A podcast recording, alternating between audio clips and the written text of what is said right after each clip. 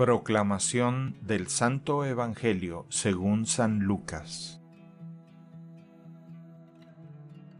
En aquel tiempo Jesús expulsó a un demonio que era mudo. Apenas salió el demonio, habló el mudo y la multitud quedó maravillada. Pero algunos decían, Este expulsa a los demonios con el poder de Belcebú, el príncipe de los demonios. Otros, para ponerlo a prueba, le pedían una señal milagrosa. Pero Jesús, que conocía sus malas intenciones, les dijo, Todo reino dividido por luchas internas va a la ruina y se derrumba casa por casa. Si Satanás también está dividido contra sí mismo, ¿cómo mantendrá su reino?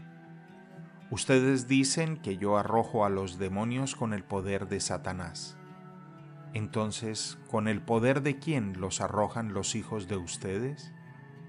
Por eso, ellos mismos serán sus jueces.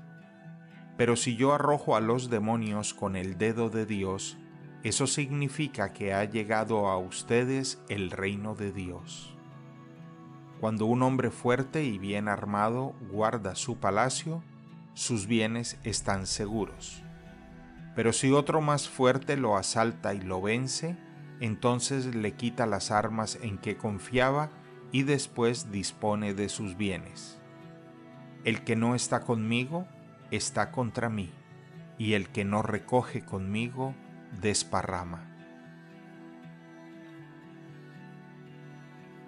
Palabra del Señor.